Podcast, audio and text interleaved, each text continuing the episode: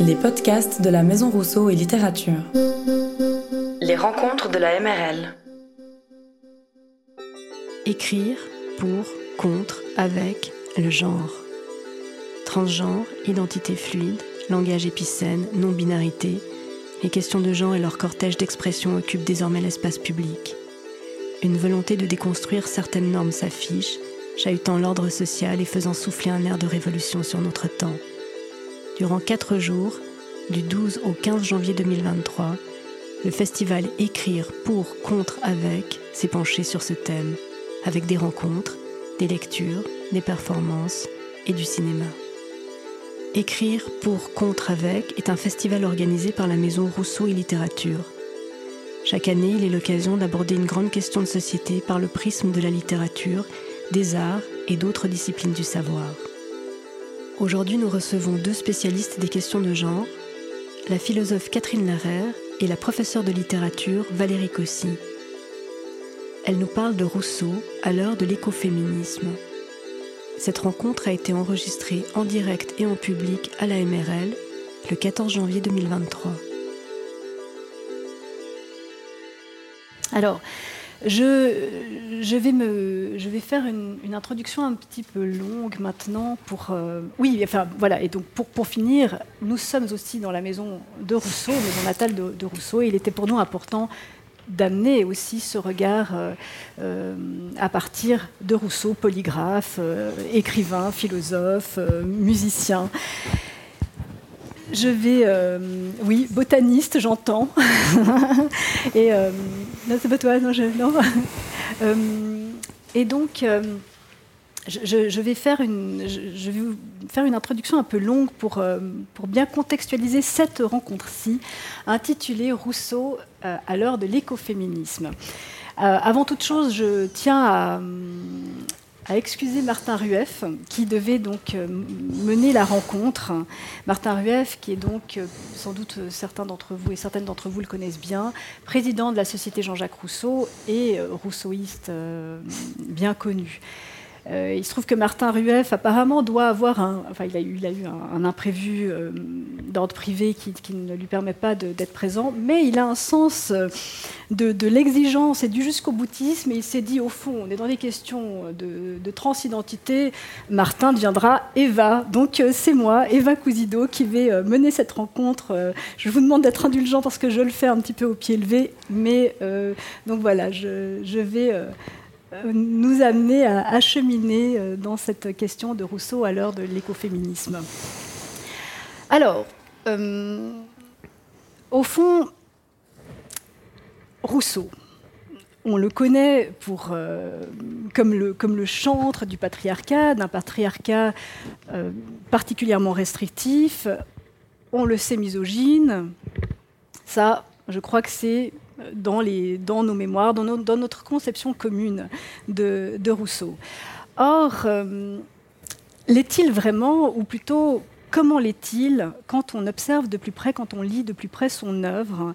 Vous savez que Rousseau aimait se définir, comme homme à paradoxe plutôt comme à préjugé. Et effectivement, son œuvre et son rapport, dans son œuvre, son rapport aux femmes est, est à nuancer. Et Valérie Cossy saura le faire magistralement, j'en suis sûre.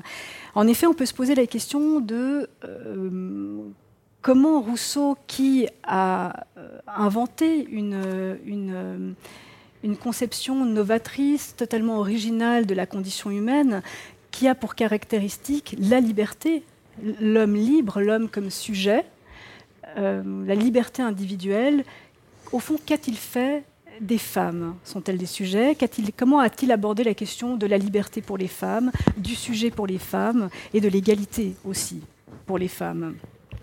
Donc, euh, cette, rencontre nous permettra certainement de, nuancer et d'étoffer finalement la connaissance que nous avons de, cette vision-là de Rousseau. Par ailleurs, pourquoi le titre?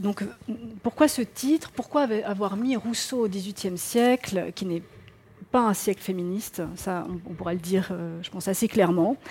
Euh, que vient faire Rousseau et l'écoféminisme? Pourquoi avoir mis, osé mettre ensemble ces deux, ces deux termes? Voilà, c'est à cause d'elle, c'est à cause d'elle. Catherine Larère.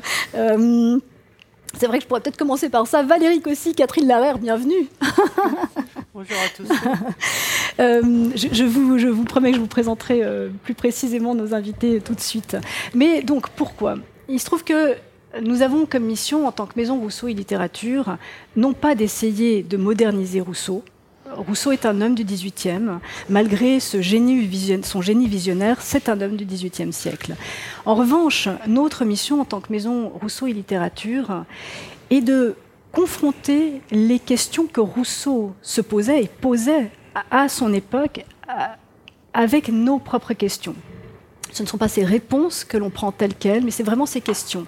Et ce que l'on tente de faire est justement de, de, montrer finalement que les questions que Rousseau se posait peuvent encore nous guider, nous éclairer. Et euh, je profite de vous dire ça pour vous rappeler qu'au premier étage de cette maison, il y a un parcours Rousseau, qui est une exposition pérenne, qui a été euh, scénographiée, pensée par Martin Rueff et Guillaume Chenevière, qui montre précisément cette confrontation. Donc effectivement, le but n'est pas de dire aujourd'hui que Rousseau était un écoféministe, ce serait complètement absurde et stupide, disons-le clairement, mais plutôt de voir au fond comment la manière que Rousseau euh, a eu de réfléchir à l'oppression exercée sur la nature, euh, comment ce, regard, comment cet homme qui a pensé la liberté individuelle, qui a euh, penser justement cette oppression, cette destruction aussi du monde dans, lequel euh, il était et dans lequel nous sommes, eh bien de, voir au fond ce que l'on peut faire entre ce qu'il a là réfléchi et son discours sur les femmes. Et c'est ces ponts-là, dans, dans l'idée, au fond, de peut-être relire l'œuvre de Rousseau avec un regard neuf. Euh, et, peut-être aussi, comme je vous le disais, j'en fais le vœu d'être plus nuancé quant à la misogynie de Jean-Jacques Rousseau. Alors donc pour en parler, Valérie Cossy et Catherine Larère. Alors deux points communs entre, entre ces femmes, enfin entre autres, il y a certainement beaucoup plus de points communs entre elles, je n'en relève que deux. Je dirais que euh, le premier, c'est que, et l'une et l'autre, vous continuez de penser euh, que l'on peut envisager le XVIIIe siècle à partir des femmes. Pour le dire vite. Et pourquoi je dis ça? Parce que c'est ce que je disais tout à l'heure, on ne peut pas dire que le XVIIIe siècle soit un, siècle hautement féministe. Et l'autre chose, le hasard a voulu, enfin ce n'est pas un hasard, mais enfin le hasard a voulu que pendant que je préparais cette programmation sur le genre, eh bien euh, la Société Jean-Jacques Rousseau préparait elle ses annales, le nouveau volume de ses annales, le numéro 55, et un grand dossier est consacré à Rousseau et la différence sexuelle. Et dans ces annales, on trouve un article de Valérie Cossy et de Catherine Larère. Catherine euh, Larère vous écrivez un article intitulé Mary Wollstonecraft, critique de Rousseau. Donc Mary Wollstonecraft, mère de Mary Shelley, qui a inventé Frankenstein, et proto-féministe d'une certaine manière. Oh, euh, non, féministe, féministe, féministe, on le dit. Pourquoi proto Féministe. Et euh, Valérie Cossy, vous écrivez un article Valérie Cossy se définit clairement comme féministe. Valérie Cossy, vous écrivez un article qui s'intitule Pourquoi admirer Rousseau quand on est une femme? Et là, vous nous parlez d'une autre personnalité du XVIIIe siècle tout à fait intéressante aussi, qui est Isabelle de Charrière. Plus près, plus près de nous, Isabelle de Charrière, qui est aussi une féministe. Je ne dirais plus proto-féministe, c'est promis. Qui est aussi une féministe. Non, bah, c'est-à-dire qu'on est toujours à jongler euh, quand on parle des femmes euh, critiques au 18e, mettons des guillemets, mettons pas des guillemets, etc. Voilà. Voilà, bon. Je vous présente peut-être maintenant un petit peu plus précisément nos invités. Donc Catherine Larère est philosophe. Euh, nul n'est parfait. Nul n'est parfait, absolument. Mais spécialiste euh, de philosophie morale et politique, vous avez euh, commencé votre recherche en réfléchissant à l'invention de l'économie au XVIIIe siècle. Vous êtes également une spécialiste de Montesquieu. Et vous avez contribué à introduire en France les grands thèmes de l'éthique environnementale d'expression anglaise. Et vous avez également contribué à développer la philosophie euh, environnementale en France. Et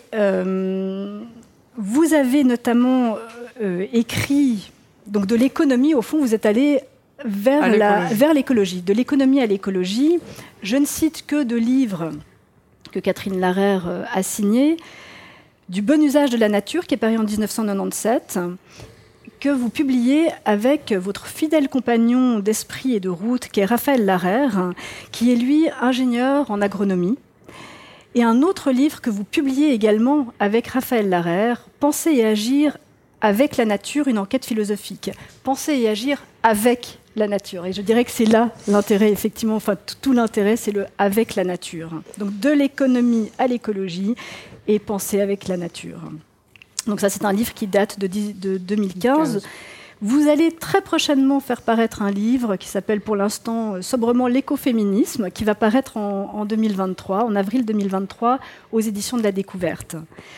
Je, m'arrête là, sauf si vous souhaitez. Euh, bah, je rajouterais sur la première partie, le, volet 18e euh, siècle, philosophie politique, la publication sur l'économie, de l'invention de l'économie au 18e siècle, euh, paru aux presses universitaires de France en 1992. Voilà. Quant à vous, Valérie Cossy, vous êtes angliciste, vous êtes professeur de lettres en, faculté, donc euh, de lettres euh, anglaises en faculté de lettres, précisément, de l'Université de Lausanne, et là dans la spécialisation études genre. Oui. Euh, vous enseignez également au Centre interdisciplinaire d'études des littératures, qui au fond est une, une étude comparée des littératures, toujours à l'Université de Genève. De Lausanne de Lausanne, il fallait que je le fasse. et votre recherche est axée sur la littérature anglaise et française du XVIIIe siècle, ce qui ne vous a pas empêché d'aborder aussi des autrices, notamment hein, des écrivaines contemporaines suisses romandes, comme Alice Riva, Anis Grobetti, euh, Catherine Collomb, dont on a d'ailleurs, si vous le souhaitez, ensuite feuilleté ses livres en bas au café dans notre librairie, Monique Lederac également. Euh, voilà pour, pour euh, résumer tout un parcours, quelques mots qui vous permettent de, situer nos deux, nos deux invités. Je ne sais pas si vous souhaitez ajouter quelque chose à cette présentation. Puisqu'on est à Genève, j'ajouterais juste qu'il y a fort longtemps, j'avais fait une thèse sur les premières traductions en français de Jane Austen, et c'était des Genevois qui avaient traduit Jane Austen, et c'était Charles Pictet de Rochemont, dont la statue est à la treille, qui, avait, qui était tombé sur Pride and Prejudice. Donc, euh, parmi les nombreuses choses inscrites sur le socle de sa statue, il est le, la première personne à avoir euh, traduit euh, Pride and Prejudice, qui maintenant est un roman global. Parfait. Donc il y a des choses bien qui se passent aussi à Genève. On va conclure ainsi.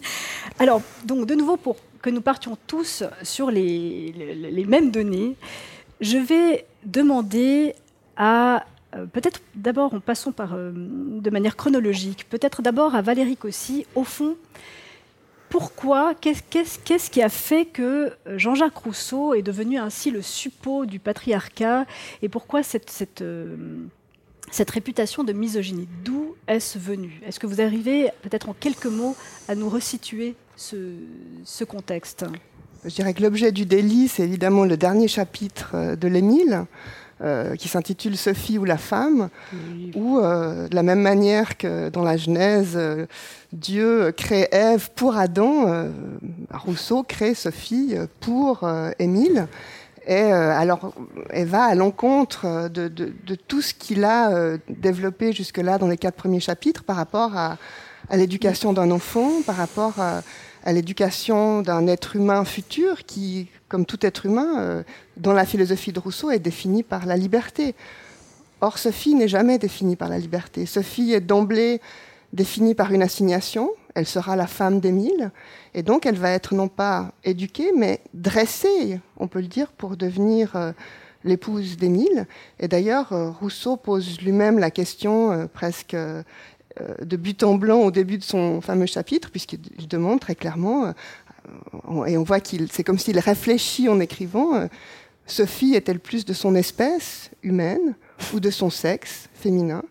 Il ne donne pas la réponse explicitement, mais tout le reste du chapitre va euh, accréditer, va montrer qu'en fait, euh, la Sophie telle qu'il la conçoit, elle est en effet exclusivement de, son sexe. Et donc il va imaginer cette, éducation euh, exclusivement orientée pour les besoins euh, d'Émile, pour les besoins du patriarcat. Et puis Rousseau étant Rousseau, Rousseau écrivant merveilleusement bien, évidemment, il va être très éloquent dans sa présentation de, Sophie. Et, ce texte, en plus, qui, va avoir un retentissement important non seulement au moment de, sa parution, mais au moment de la Révolution française, euh, ce texte va faire foi. Hein. Et si Mary Wollstonecraft écrit sa fameuse Défense des droits de la femme, Vindication of the Rights of Women, en, en 1792, c'est parce qu'elle euh, s'intéresse un petit peu, euh, enfin même beaucoup aux événements, et qu'à la toute nouvelle Assemblée nationale, Talleyrand est en train de réfléchir aux conditions de l'instruction publique, et il y réfléchit en fonction d'Émile et de Sophie. Et donc on prévoit une instruction publique pour les garçons, mais on ne prévoit pas une instruction publique pour les filles. Les filles sont vouées à la, vie domestique. Et, donc c'est cette, cette définition différentielle de l'humain en fonction du sexe qui fait réagir Wollstonecraft, mais qui va tellement euh, finalement euh, définir la République, définir la modernité euh, française, européenne à, venir. Donc c'est Sophie, puis c'est le, retentissement de, cette définition. Oui, alors je voudrais, ajouter quelque chose à ce que vous venez de dire, avec lequel je suis tout à fait d'accord. C'est quand même le succès de la façon dont Rousseau présente les femmes. Parce que en, 1789, euh, vous savez que les, hommes, pas tous les hommes, mais quand même une grande partie des hommes vont, avoir le droit de vote et les femmes vont être exclues de ce qu'on appelle à l'époque le droit de cité. Et euh, Condorcet, qui lui avait défendu depuis la Révolution américaine avait euh, défendu l'accession des femmes au droit de cité, c'est-à-dire la possibilité que les femmes soient des citoyennes actives, euh, écrit un texte où il regrette d'une certaine façon que ça n'a pas été, euh, accepté, et il attribue ça au succès de Rousseau. Et au succès de Rousseau, il dit les femmes ont donné leur faveur à Rousseau. Donc une des critiques que donne, euh, euh, que fait euh, Wollstonecraft à, Rousseau, qui est un séducteur et bon, elle est, elle est d'une certaine façon entérinée par Condorcet, qui dit ben, finalement les, les, les, femmes sont plus d'accord avec Rousseau qu'avec moi, qui défend le, le, le droit de, de, de, citer. Donc bien sûr, il va y avoir des, des en France aussi une défense du droit des femmes à devenir citoyennes, mais il y a un paradoxe, vous parliez de paradoxe, il y a un, moi, je trouve que Rousseau, la question des femmes chez Rousseau, elle est paradoxale d'un bout à l'autre. Mm. Et un des paradoxes, c'est que les femmes donnent raison à Rousseau hein, de, ne pas, de ne pas former des citoyennes, mais des mères de citoyens. Et quelqu'un comme Mona Ouzouf, qui est une grande historienne, je pense que vous en avez entendu parler, qui est une historienne de la Révolution française, qui est une, moi je trouve une très bonne, bon, je suis pas toujours d'accord avec elle, mais peu importe, une très bonne critique littéraire. Mais finalement, elle lit l'histoire des femmes d'une certaine façon avec le point de vue de Rousseau.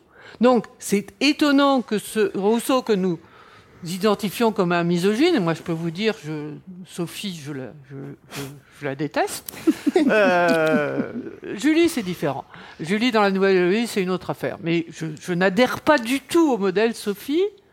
Elle a convaincu, et il y a encore des défenseurs qui sont pas d'affreuses patriarches ou, mhm. ou, bon, misogynes.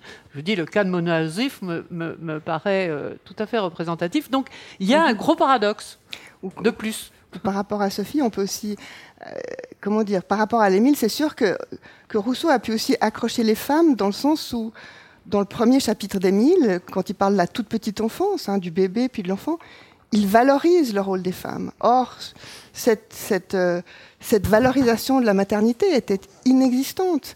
Et les femmes aristocrates, les femmes qui avaient les moyens finalement d'écrire, de lire, d'acheter des livres, d'être en contact avec Rousseau, des femmes comme Madame d'Épinay, elles avaient l'expérience que littéralement on leur prenait leur nouveau-né.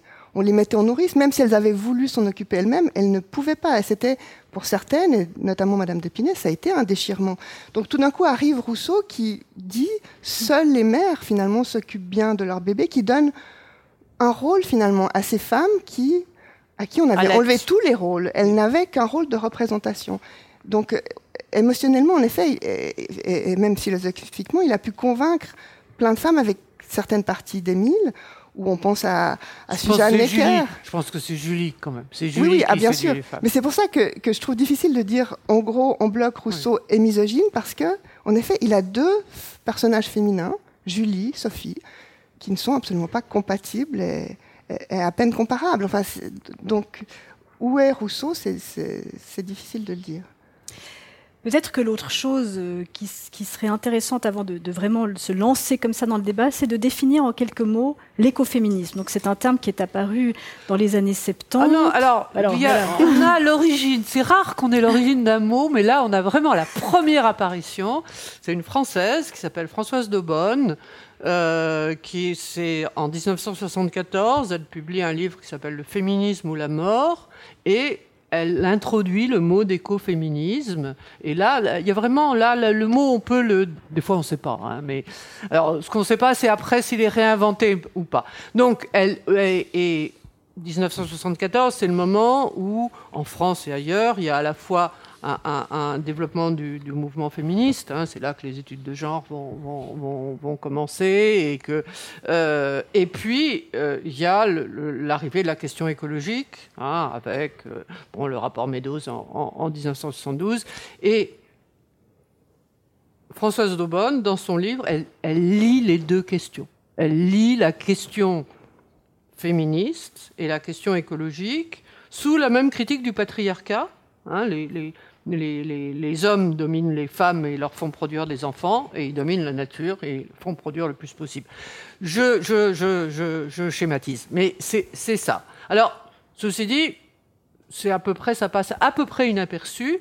Donc, je vais passer à ma deuxième affirmation, qui est que bon, l'écoféminisme, c'est pas une doctrine, c'est pas une doctrine qu'aurait introduit euh, euh, François Daubonne, c'est une série de mouvements qui lient des mouvements où des femmes se battent sur des questions écologiques. Et alors là, on le retrouve aux États-Unis dans les années 80, ça se développe sous des tas de formes, euh, antinucléaires, euh, euh, des, des, des, communes de, de, femmes lesbiennes, des, luttes de, de, femmes contre la pollution, il y a quantité de choses.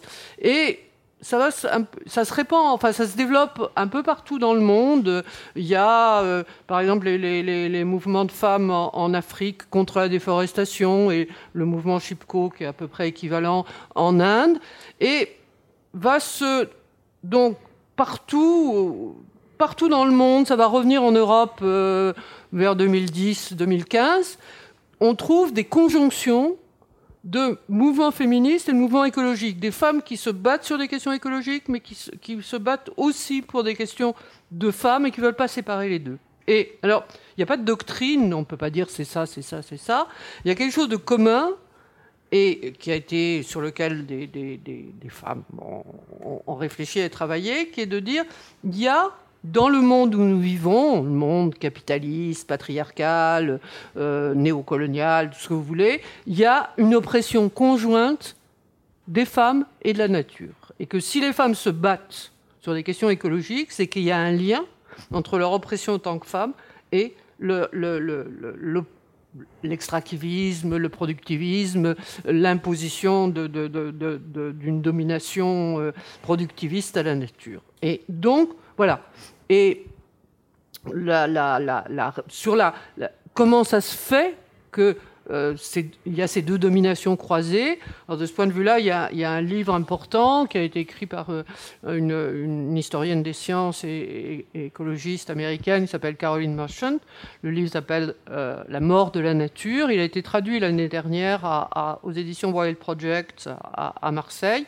Et elle étudie, alors elle ne va pas jusqu'à Rousseau, Hein elle ne va pas jusqu'au XVIIIe siècle. Elle travaille sur les XVIIe et XVIIIe siècles pour montrer comment se mettre en même temps en, place les rapports capitalistes, la science moderne, mécaniste, et une, aggravation de la condition des femmes, pour aller très vite. Hein. Et donc, c'est ce lien entre euh, l'exploitation des femmes et l'exploitation de la nature qui, ça travaille sur le langage. Hein, dans, dans puis les Grecs et, d'autres, euh, dire que la, Terre est une femme, hein, Pachamama encore, ou dire que les femmes sont nature, le langage associe les deux. Hein, nature, c'est féminin à peu près dans toutes les langues européennes où il y a. Bon. et donc, elle, étudie la façon dont s'associent ces deux dominations. Voilà. Et l'écoféminisme, c'est cette diversité, cette grande diversité de, mouvements. Hein. En France, on peut être écoféministe en, allant dans des manifs pour le climat ou, en, luttant pour un, accouchement un peu débarrassé de la domination médicale masculine. Donc, c'est des tas, tas, de formes, mais qui en général, qui toujours associent une préoccupation écologiste et une préoccupation féministe. Merci. Euh, Valérie Cossy, vous aimeriez ajouter Je vais juste ajouter par rapport à l'imbrication des dominations, s'il faut définir les, féministes comme euh, Wollstonecraft ou Charrière, on est déjà dans ce type de logique. C'est-à-dire que pour elles, alors elles seront grandement déçues par, euh, en effet, ce qui arrive à la fin du XVIIIe siècle, mais il va de soi que si on, conteste euh, l'ordre féodal, parce que c'est ça finalement le XVIIIe et c'est ça Rousseau, hein, on, on invente un autre monde à partir du moment où on met en, défaut et on abolit euh, les privilèges et, l'ordre féodal. Et, pour elle, euh, pour Wollstonecraft comme pour Charrière, ça va de soi qu'on ne peut pas abolir une forme de domination féodale, les nobles sur les roturiers, sans abolir aussi euh, le patriarcat. Elles sont sûres que, que les deux vont se faire ensemble. Isabelle de Charrière signe un, un roman qu'elle ne publiera jamais, Henriette Richard, où elle imagine voilà, euh, Henriette est une roturière, Richard euh, est un petit noble. Ils ont le même précepteur, donc le précepteur, contrairement à celui d'Émile, élève ensemble un garçon, une fille, un noble et une roturière.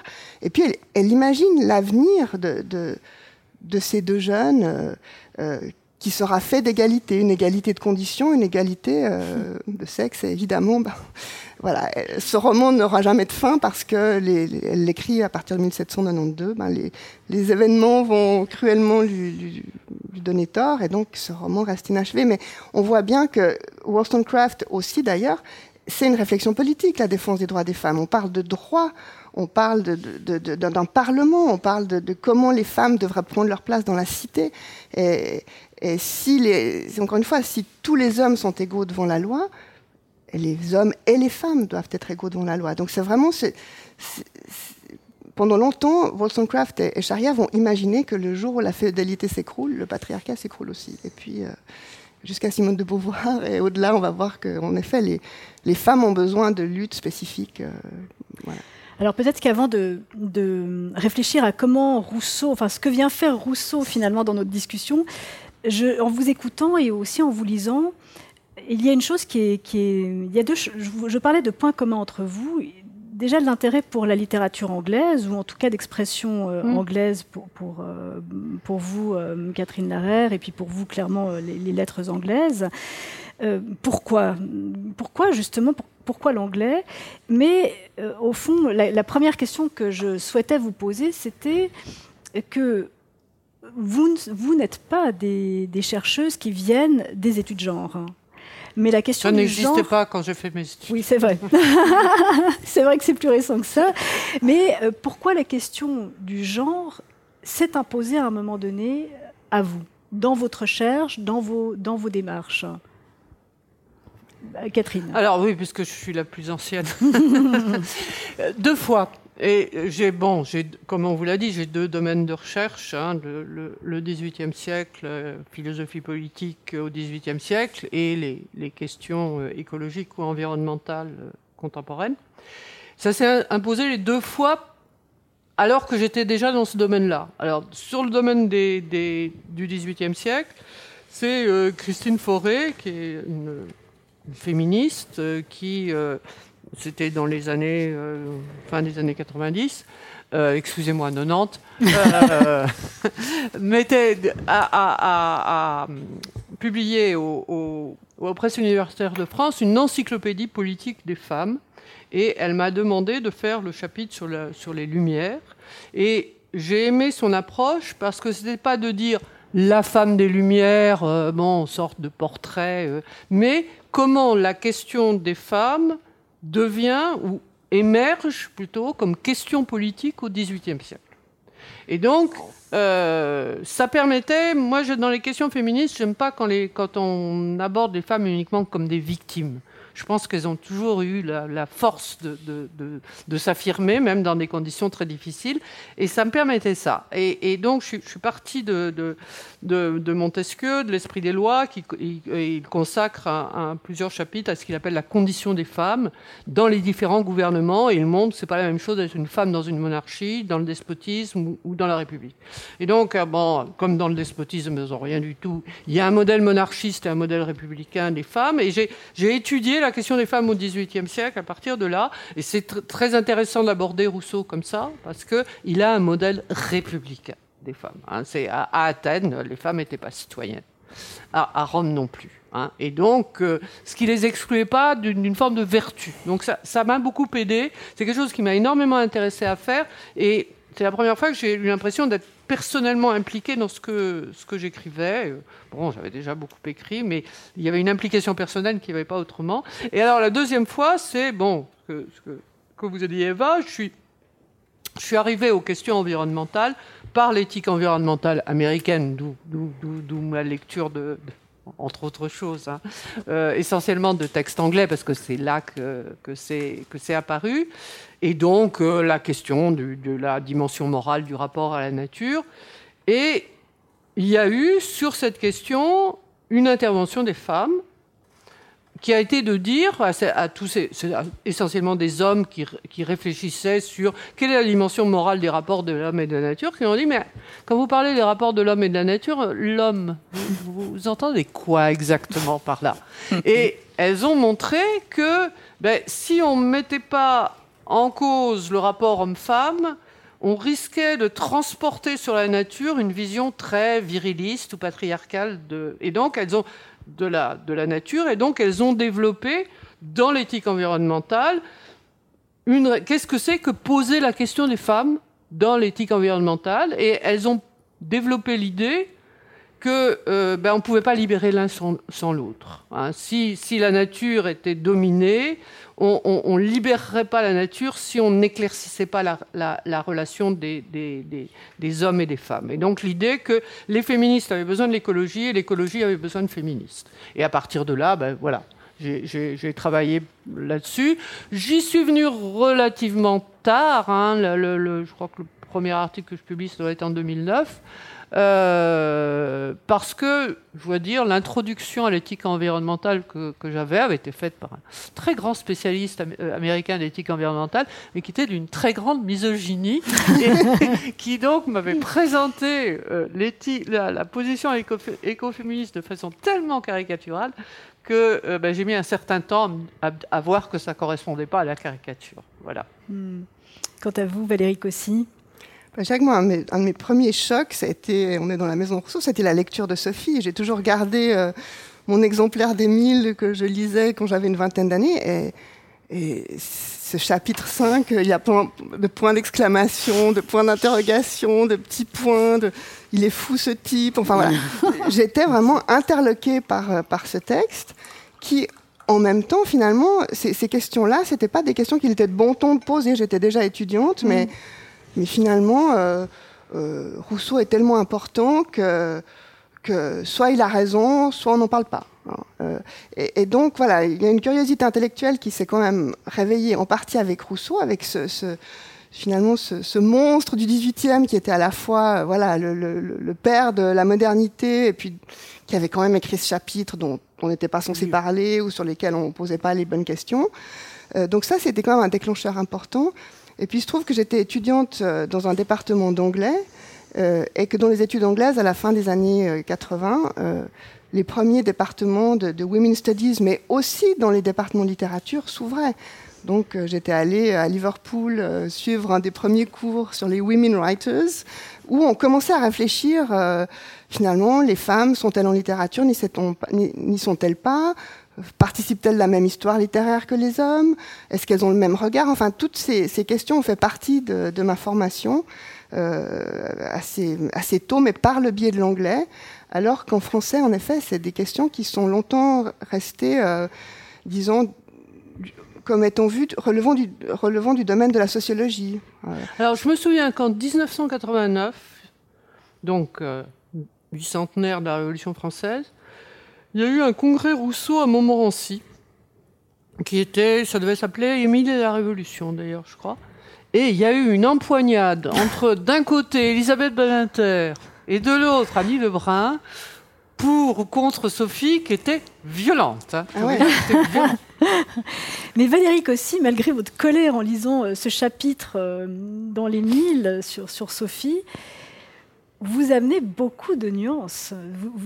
Moi, ce qui m'avait beaucoup frappé dans, les différentes interventions que j'avais pu entendre de vous, c'est au fond que vous n'êtes pas du tout euh, une idéologue qui accusait et pointait la, misogynie de, Rousseau. Comment en êtes-vous arrivé à, à cela? Comment passez-vous de votre, collègue, votre colère à finalement lire quand même cette œuvre de Rousseau? Et qu'est-ce qui a changé au fond pour que vous puissiez nuancer votre regard sur, euh, sur, euh, sur Rousseau et, son rapport aux femmes.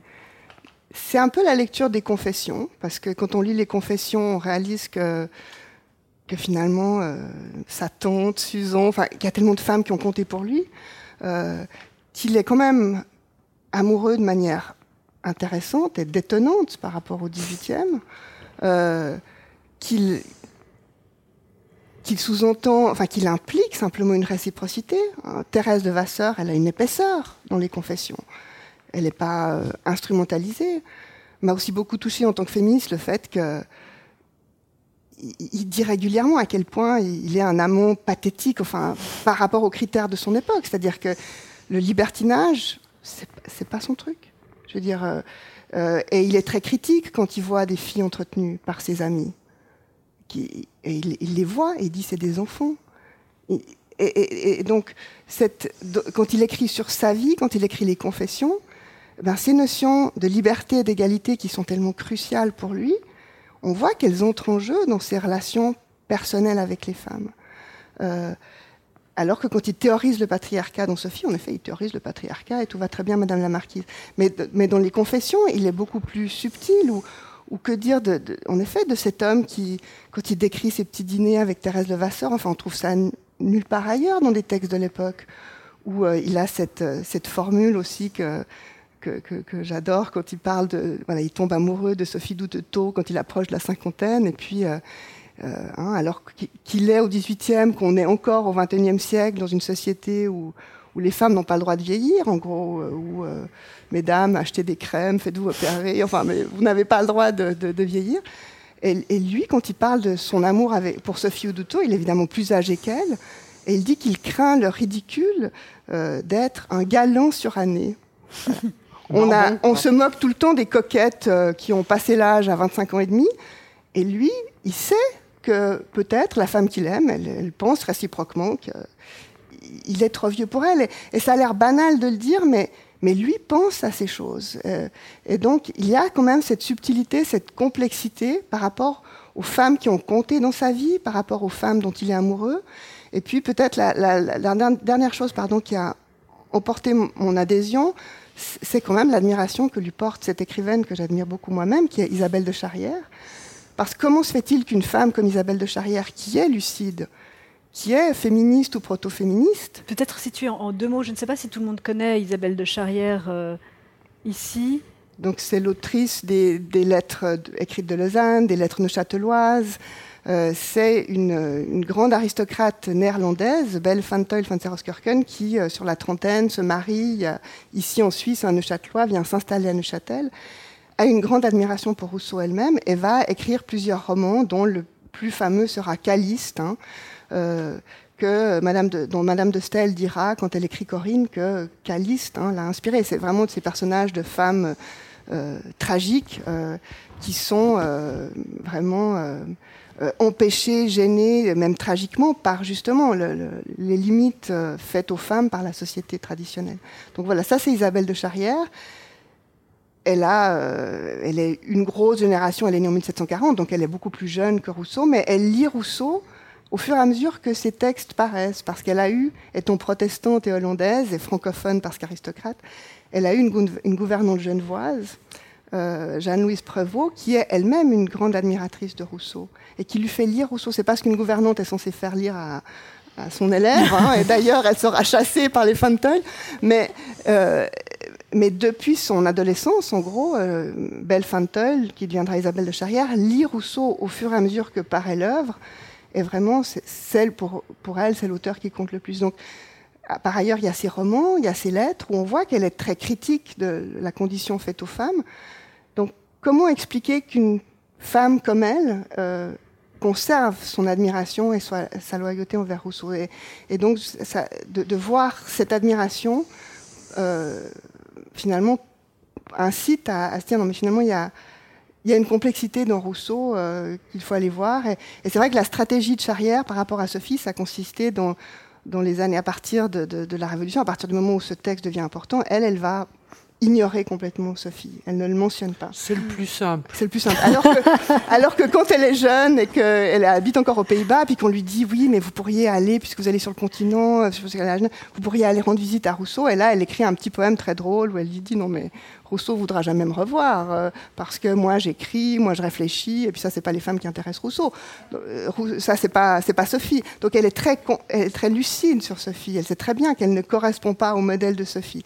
Mais pour autant, euh, elle aussi, peut-être comme moi en vieillissant, elle va, elle va voir la, finalement la, complexité de, Sophie, de, pardon, de Rousseau. Et au moment de, la Révolution française, 1789, au moment où, la jeune Madame de Staël a publié ses fameuses lettres sur euh, le caractère de les écrits de Jean-Jacques Rousseau, où elle, accuse, euh, euh, elle accuse pardon, Thérèse de tous les maux. Hein. C'est Thérèse qui a abandonné les enfants, c'est Thérèse qui a séduit Rousseau, c'est Thérèse qui a maintenu Rousseau euh, ça, etc., qui a exercé une mauvaise influence sur Rousseau. Là, Charrière va réagir, elle va écrire un petit pamphlet. Elle ne pensait pas qu'il serait publié, c'est une plaisanterie qu'elle envoie à son ami Dupérou à Neuchâtel, pour défendre Thérèse. Elle, écrit ce pamphlet magnifique, très émouvant, où elle, elle s'exprime comme si c'est Thérèse qui, dicte à une amie euh, son pamphlet et puis qui dit mais pourquoi euh, pourquoi est-ce qu'on me condamne moi euh, J'ai pas fait pire que lui, etc., etc. Donc, elle, produit cette voix très émouvante d'une femme simple qui revendique son droit d'être reconnue comme un être humain à part entière. Vous aimeriez ajouter quelque chose? Oui, j'aimerais ajouter quelque chose. Alors bon, je, suis comme Valérie, je cherche pas à défendre Rousseau. Ou, bon, je cherche effectivement à comprendre parce que c'est c'est un écrivain, c'est un philosophe extraordinairement complexe et subtil, et le réduire à, un schématisme, c'est pas intéressant. Je veux c'est pas être pour ou contre, c'est voir ce qu'on peut en tirer. Et alors, je voudrais revenir à partir de ce, que, j'avais trouvé quand je, travaillais pour cette, pour cette encyclopédie politique des femmes, qui est ce que j'appelais le modèle républicain. Hein, la, la, la, la, condition des femmes dans, dans les cités antiques, euh, à Athènes, à Sparte, à Rome, est telle que ça reste dans, l'idée républicaine qui se, qui se maintient et qui va être transmise à la, à la modernité. Mais les femmes ne sont pas citoyennes, hein. elles sont, mais elles, ont, elles ont une vertu, euh, mais tout se définit par rapport au bien public et donc les, hommes sont libres, euh, les femmes sont dans la, dans la maison, hein, dans le, de ce point de vue-là, sous l'autorité du, du, père de famille.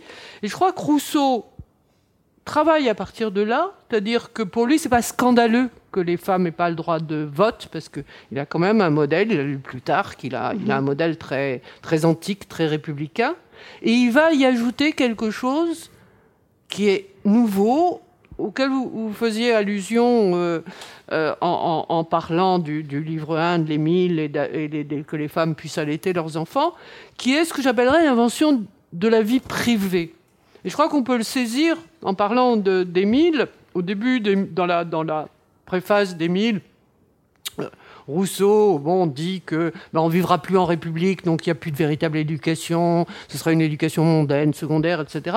Et puis, pour dire ce que c'est que la République, il, prend, il prend un exemple qu'il a dû trouver dans Plutarque. Hein, c'est une mer spartiate. La, la, Sparte est, dans une bataille et, un esclave revient euh, en donnant des nouvelles de la bataille et en disant Maîtresse, maîtresse, c'est affreux, vos deux fils sont morts. Et la mère spartiate, la femme spartiate, lui dit Tais-toi, est-ce que Sparte a gagné? Ben, Et Rousseau présente ça comme une chose admirable, typique de la vertu civique des femmes spartiates. Vous n'imaginez pas Julie Hein, que euh, Monsieur de Volmar est parti avec euh, les, deux, garçons de, Julie se battre et que euh, un, domestique revient et en disant Oh Madame, Madame, vos enfants sont, sont morts. Ville esclave, est-ce que, euh, est que Genève a gagné ou n'importe quoi? Bon, ben, jamais, jamais, Julie. Eh bien, je crois que c'est ça l'invention de Rousseau, et on s'en rend mal compte parce qu'on en a un peu. Le, le, on sait que la fin du XVIIIe siècle, il y a, il y a une, une, valorisation de la famille. Hein, d'où l'allaitement, et s'occuper des enfants, et pas les confier à des nourrices où ils mouraient en général. Bon, et, et, et, et Rousseau invente ça et il l'invente, il le donne dans un roman, c'est-à-dire quelque chose où on peut se projeter, on peut s'identifier. Hein, c'est pas un discours. C'est on peut se mettre à la place de Julie. Et si vous avez lu la Nouvelle Héloïse, et si vous ne l'avez pas lu, je vous en prie, lisez-la. C'est un très grand roman, mais vous verrez comment tout tourne autour de Julie.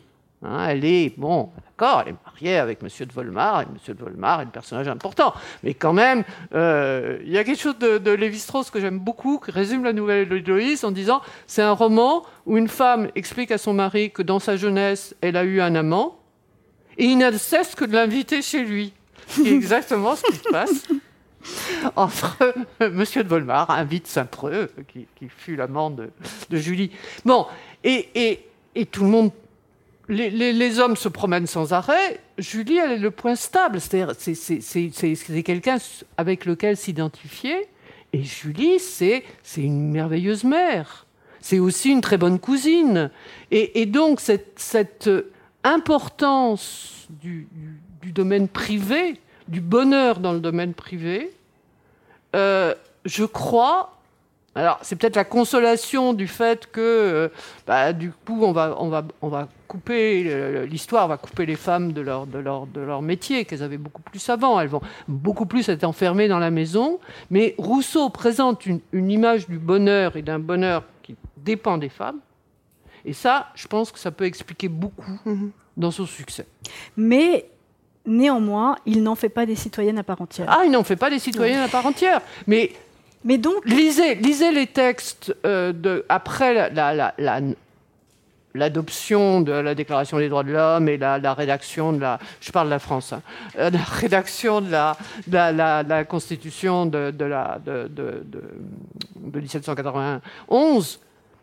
Et regardez, on, dit, ah, CIS par exemple dit, bah oui, il faudrait que les femmes aient la citoyenneté. Oh, ce sont les usages. Hein. Généralement, on, en rend compte la tradition.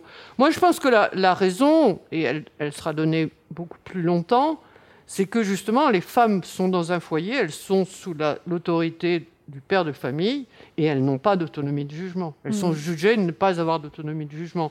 Donc, c'est pas. C'est de leur condition sociale qu'on interdit. Mais je veux dire, euh, pour la plus. Pour, pour la plupart des gens, ça ne fait pas vraiment scandale.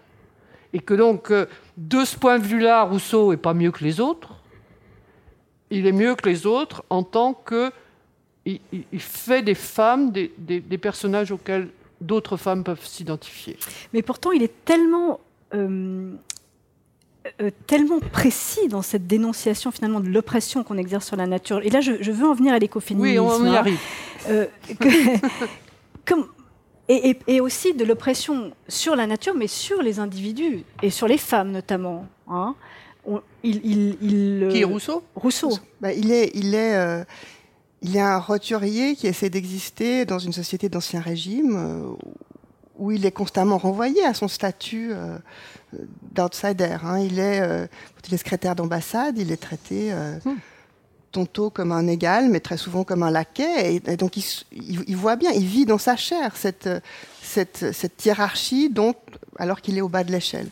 Donc, euh, le fait qu'on vit dans un, enfin, que, que, la société du 18e soit basée sur des phénomènes de domination et que des gens comme lui euh, aient à en souffrir, c'est une évidence. Mais comment le relier finalement à l'écoféminisme qui justement dénonce cette double pression et de la nature et sur la nature et sur les femmes? Qu'est-ce que comment l'écoféminisme au fond aurait jugé, euh, oh, euh Moi, je peux dire, je suis écoféministe, j'ai Rousseau, mm.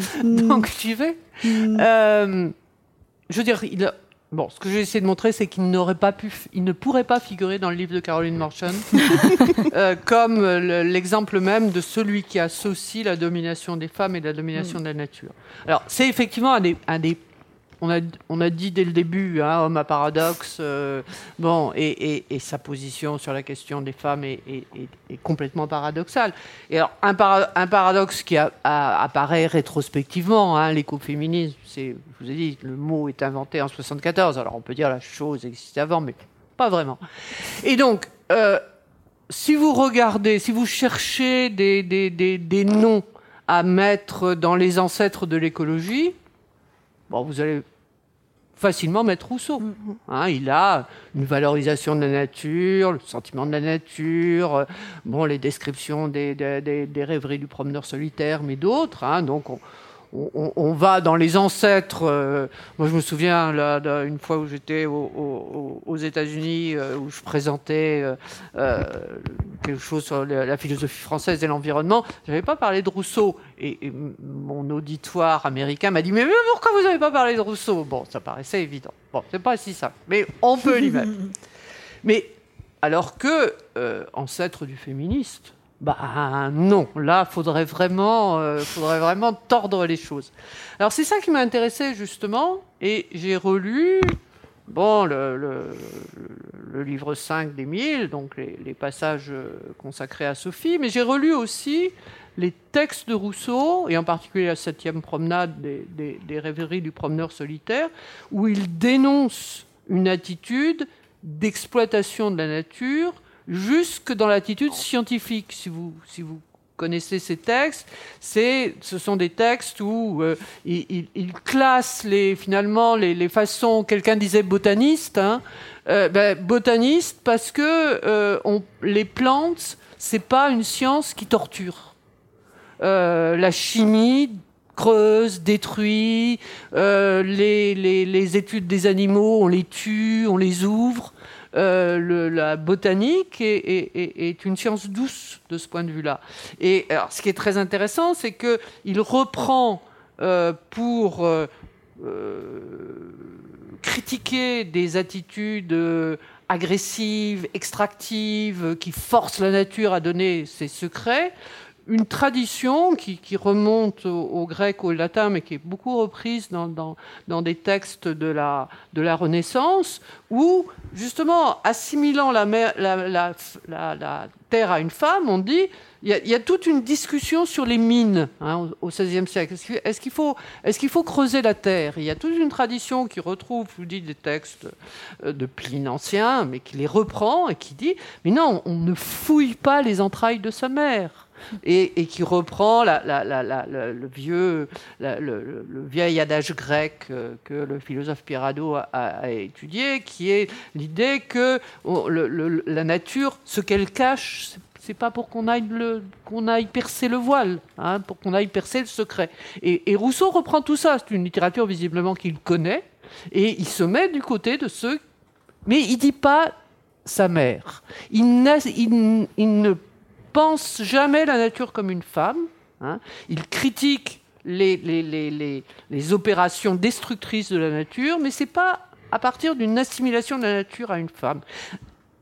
Réciproquement, si vous regardez, si vous relisez donc, dans le livre 5 d'Émile ce qui concerne Sophie, eh bien vous verrez que, alors que, si vous voulez, la domination, comment ça marche, le, ce que les, les les écoféministes appellent le, cadre conceptuel de l'oppression, c'est que on, dévalorise dans la distinction homme-nature, on, hiérarchise, la nature est, subordonnée à l'homme, et dans la distinction homme-femme, on hiérarchise et on assimile la nature et les femmes dans une double hiérarchie dominatrice.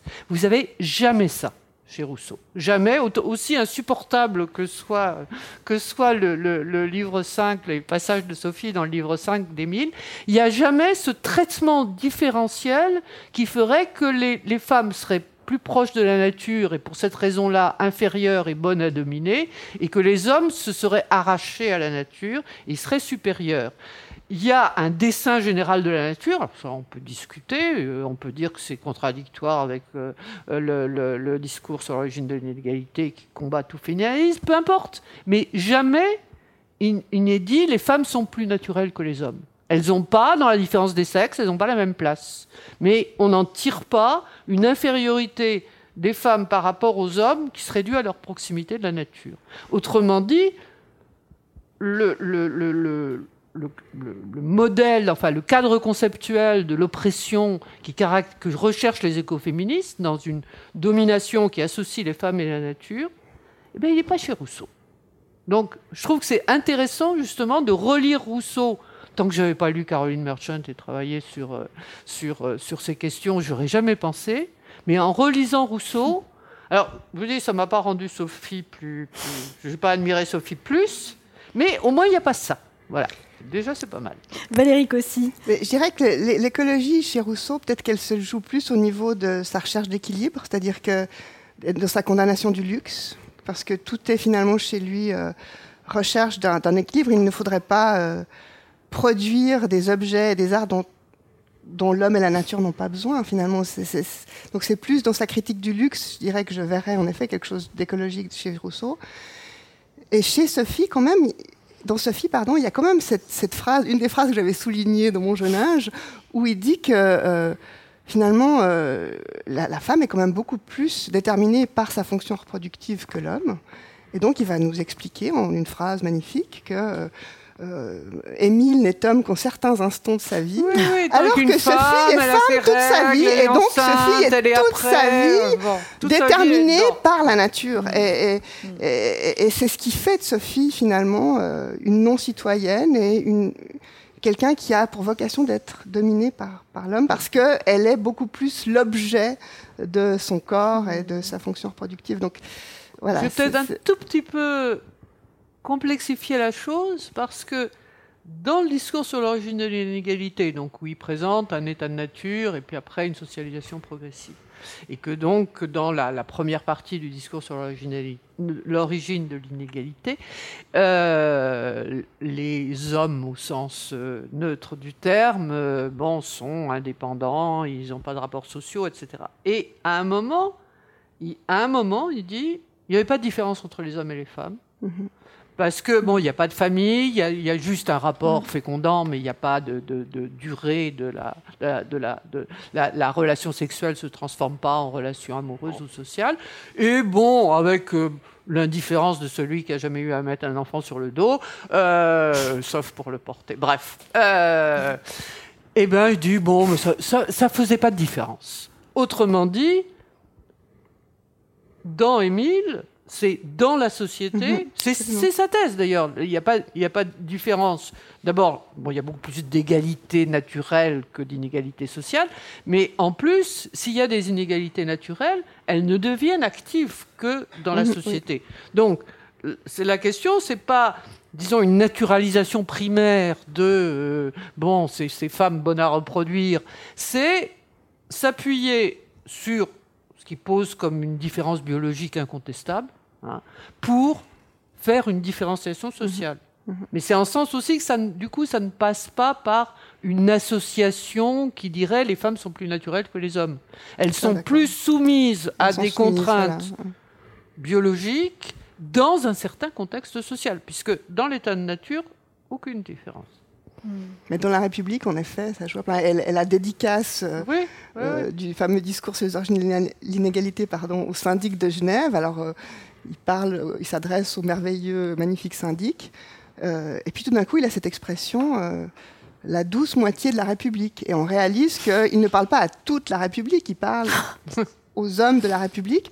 Et donc après, quand on lit le discours, me semble un des effets, c'est de se demander, mais alors quand il parle des, de l'origine de l'inégalité parmi les hommes, il parle au masculin universel, il parle. Enfin, il y a cette ambiguïté euh, que produit la langue française et que produit.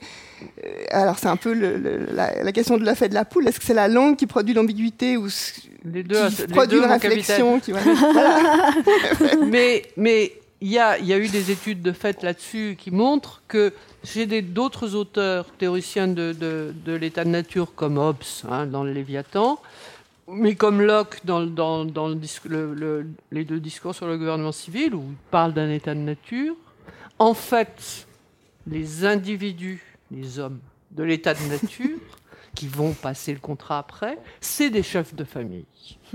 Et ça, c'est montré. C'est-à-dire que, euh, bon, on n'y fait pas attention, mais ça a été, il y a eu une étude de fait tout à fait convaincante.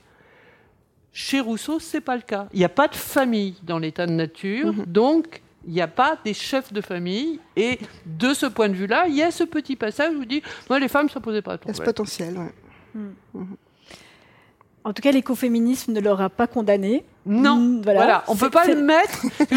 je, vous invite aussi à lire le, le, livre de, Caroline Merchant, qui est très très intéressant, parce que ce qui est intéressant, c'est de réunir les trois histoires. Histoire des femmes, histoire des sciences histoire du capitalisme. Et, du coup, ça fait apparaître particulier sur la question des sorcières, hein.